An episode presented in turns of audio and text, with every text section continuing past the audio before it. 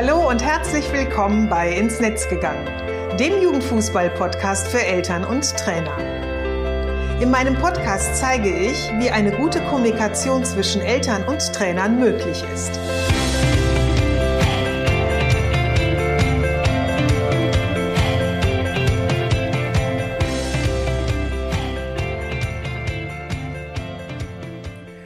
Hallo, ich bin Susanne Amar und ich gebe Tipps und Impulse, wie Trainer eine wertvolle Beziehung zu den Eltern ihrer Spieler aufbauen können.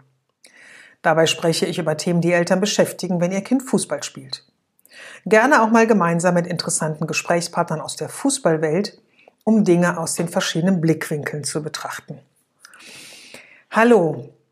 Ja, heute möchte ich ganz gerne so ein paar Gedanken wieder mal mit euch teilen. Und zwar, ähm, wir haben mittlerweile Woche drei, seitdem es bezüglich oder durch Corona Einschränkungen gibt. Mittlerweile sind wirklich alle Läden außer eben Supermärkte, Bäckereien, ähm, natürlich alle äh, Praxen, ähm, Ärzte, noch nicht geschlossen. Witzigerweise auch der Baumarkt ist noch nicht geschlossen, was mich so sehr verwundert. Aber gut, ähm, nee, aber mittlerweile, ähm, ich glaube, sind größtenteils fast alle im Homeoffice gelandet. Also bei uns zu Hause ist es auch so, dass ich eher im Homeoffice immer arbeite, aber auch mein Mann mittlerweile seit letzter Woche hier komplett ist. Unsere Tochter ist aus ähm, Düsseldorf gekommen, sie studiert dort und ähm, da hat sich das Semester oder der Semesteranfang eh nach hinten verschoben auf Ende April und jetzt gibt's auch da so die ersten Vermutungen beziehungsweise ersten Ideen und Mails, dass das nächste Semester eher auch einfach nur online stattfinden wird.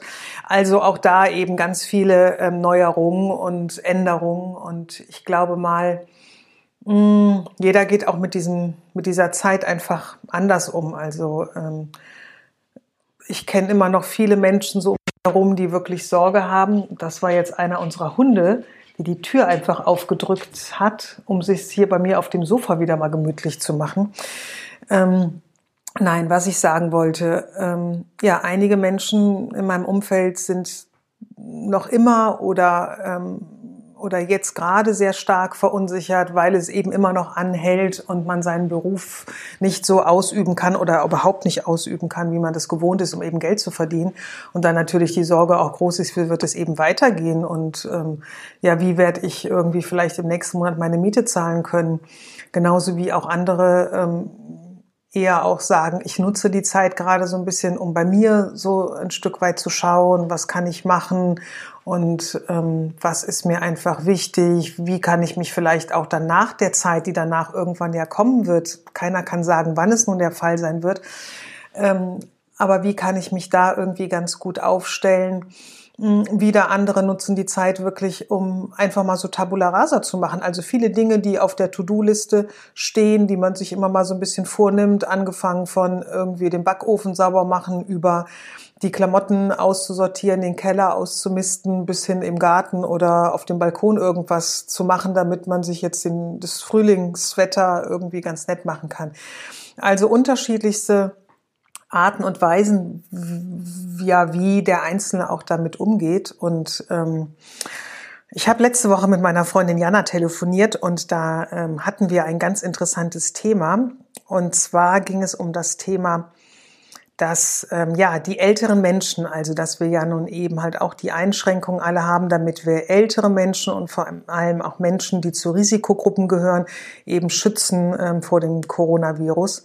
Und ähm, es ging so ein bisschen um dieses Thema ältere Menschen, nämlich eine Freundin von ihr hat eine These aufgeworfen, die ich total interessant finde und von der ich glaube, dass da auch echt einiges äh, ja dahinter steckt. Nämlich, ähm, ich erzähle erstmal noch so ein Stück weit, äh, was meine Gedanken dazu sind und dann werde ich euch äh, die These präsentieren.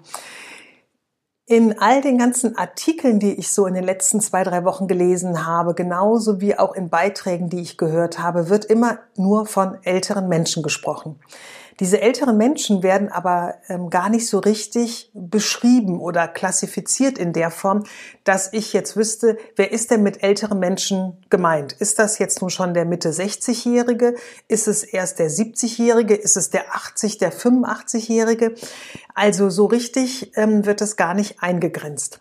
Und ähm, ich habe gerade heute Morgen wieder einen Artikel gelesen, dass in einem Seniorenwohnheim, in dem halt ältere Menschen leben, die halt noch total autark sind und dort eben nur betreut wohnen, dass die bis vor kurzem noch selber in den Supermarkt gegangen sind um die Ecke und dort eben ihre Einkäufe getätigt haben.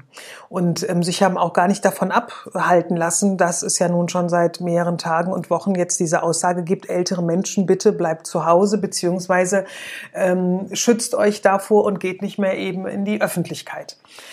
Und ähm, ja, die Freundin von Jana hat diese These aufgemacht, dass es dadurch, dass es eben keine wirkliche Altersbegrenzung, also von der Zahl her genannt wird, sich viele ältere Menschen sicherlich gar nicht angesprochen fühlen, dass sie eben und in diese Gruppe fallen, dass ähm, sie sich schützen sollten beziehungsweise eben ihre Aktivitäten nach draußen einschränken sollten. Und ähm, wir haben da so ein bisschen drüber diskutiert und ich habe gesagt, ich konnte das oder ich kann das relativ gut nachvollziehen. Ich kenne nämlich viele ältere Menschen, die einfach 70, Mitte 70, Anfang 80 sind und die noch echt total fitte sind. Also ähm, mein Schwiegervater beispielsweise, der ist jetzt mit 87 verstorben und der ist noch einen fetten Lexus mit 400 PS gefahren und hat sich noch bis ähm, zum Frühjahr letzten Jahres um seine Frau gekümmert, die dement war und ähm, hat wirklich das Leben komplett im Griff gehabt war ein sehr sportlicher Typ und ähm, ich würde mal vermuten, heutzutage wüsste ich nicht, ob der sich wirklich zu den älteren Herrschaften zählen würde. Ähm, also was ich damit sagen will, ich glaube, wir kennen alle im Umfeld ältere Menschen, die wir nicht als solche wirklich bezeichnen würden, weil sie noch so mitten im Leben stehen, vielleicht auch noch eine Beruflichkeit haben, also noch irgendwie vielleicht auch, wenn sie ihr Rentenalter schon erreicht haben mit 65 oder 67, trotzdem irgendwie noch aktiv sind und ähm, ich finde es eben auch ganz interessant, dass ja auch ähm, diese äh, Bezeichnung äh, Senioren oder Senior ja auch etwas ist, klar. Also laut Definition ist man, glaube ich, ab 50 geht man schon so ein bisschen in diesen Bereich. Und ähm, wenn man Rente bezieht, gehört man, glaube ich, komplett dazu, weil dann kriegt man ja auch diesen äh, Renten- oder Seniorenausweis äh, und dann eben damit auch Vergünstigungen. Und ähm, Interessanterweise, im Fußball ist ja schon der Seniorenbereich beginnt ja nach der A-Jugend. Also sobald die Spieler ihre Jugend verlassen haben, gehören sie schon zu den Senioren, was ich immer total lustig fand, als unser Sohn dann irgendwie mit 19 auf einmal Senior war und ähm, ja in der Seniorenmannschaft gespielt hat. Ich glaube, ähm, um jetzt nochmal auf dieses Thema zurückzukommen, dass sich vielleicht der eine oder andere nicht wirklich so angesprochen fühlt, hängt vielleicht auch damit zusammen, dass es nicht so richtig klar kommuniziert wurde oder wird. Und ähm, da sind wir natürlich wieder bei meinem Lieblingsthema, dass wir sicherlich davon ausgehen oder auch die Politiker oder die Menschen, die halt eben einfach jetzt auch diese Einschränkungen oder diese Regeln aufgestellt haben, dass sie davon ausgehen, es ist schon jedem klar, wer da gemeint ist. Und ich glaube, da kommen wir auch wieder an so einen Knackpunkt, den wir ja ganz viel auch so allgemein in unserer Gesellschaft haben, dass wir Dinge voraussetzen dass der andere doch einfach wissen muss, was ich damit meine. Oder dass man davon ausgeht, dass derjenige doch schon weiß, äh, worum es hier gerade geht. Und ähm, jetzt komme ich wieder so auf mein Arbeitsumfeld zurück im Kinder- und Jugendfußball ist es gerade auch ein Thema, was zu ganz vielen Unstimmigkeiten führt. Nämlich, ähm, dass Eltern genauso wie Trainer viele Dinge voraussetzen, dass der andere das doch eigentlich wissen müsste. Also es geht schon damit los, dass ähm, ich zum Beispiel in meinen Workshops oder in meinen Vorträgen, die ich vor Trainern halte, oftmals ähm, immer so in erstaunte Gesichter äh, gucke, wenn ich erkläre, dass viele Eltern gar nicht so richtig das Regelwerk des Fußballs kennen. Also zwar ihr Kind im Fußballverein anmelden, aber gar nicht so richtig wissen, was, ähm, ja, welche Pflichten und Rechte äh, gehen wir denn da auch mit ein? Also, da, dass es eben nicht nur der Fahrdienst ist zum Training und dass ich vielleicht am Wochenende, ich sag mal jetzt in den jüngeren Jahrgängen noch die Trikots wasche, sondern dass da ja auch paar andere Dinge mit äh, dran oder mit dranhängen. Angefangen davon, dass es eben eine Verbindlichkeit gibt.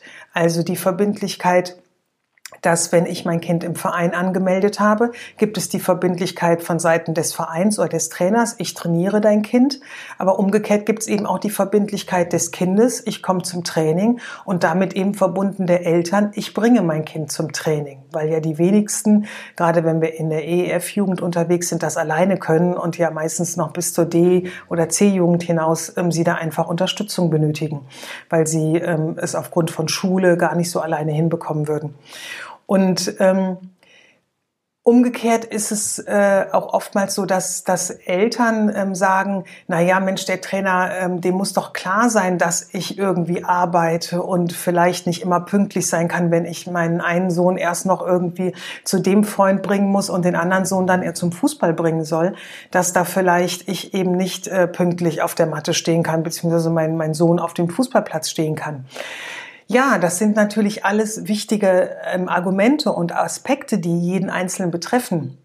Nur davon auszugehen, dass der andere das einfach so weiß, ähm, das, davon können wir einfach nicht ausgehen. So, das jetzt um dieses Thema, wie wichtig es einfach ist, eine Klarheit zu schaffen und eben Informationen dem Gegenüber an die Hand zu geben, damit man dadurch eben halt auch eine Transparenz schafft die dann einfach wichtig ist, dass man miteinander über ein Thema reden kann.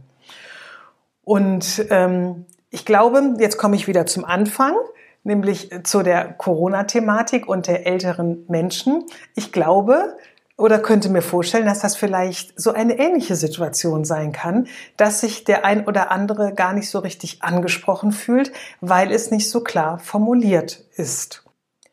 Wenn du Trainer einer Kinder- oder Jugendmannschaft bist oder vielleicht Jugendleiter eines Vereins und dir die geschilderte Thematik vertraut vorkommt und du daran interessiert bist, etwas daran zu verändern, um die Zusammenarbeit mit den Eltern leichter zu machen und dich effizienter um deine Spielerinnen und Spieler kümmern zu können, dann möchte ich dich dabei gerne unterstützen.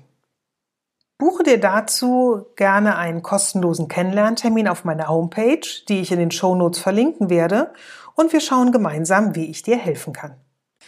So, jetzt wünsche ich euch erstmal alles, alles Gute in den Zeiten von Corona. Bleibt gesund, stay at home und schaut einfach, dass ihr gut durch diese Zeit kommt, dass ihr gut für euch sorgt, aber eben auch für eure Mitmenschen einen guten Blick habt und da eben auch sorgsam und achtsam mit umgeht.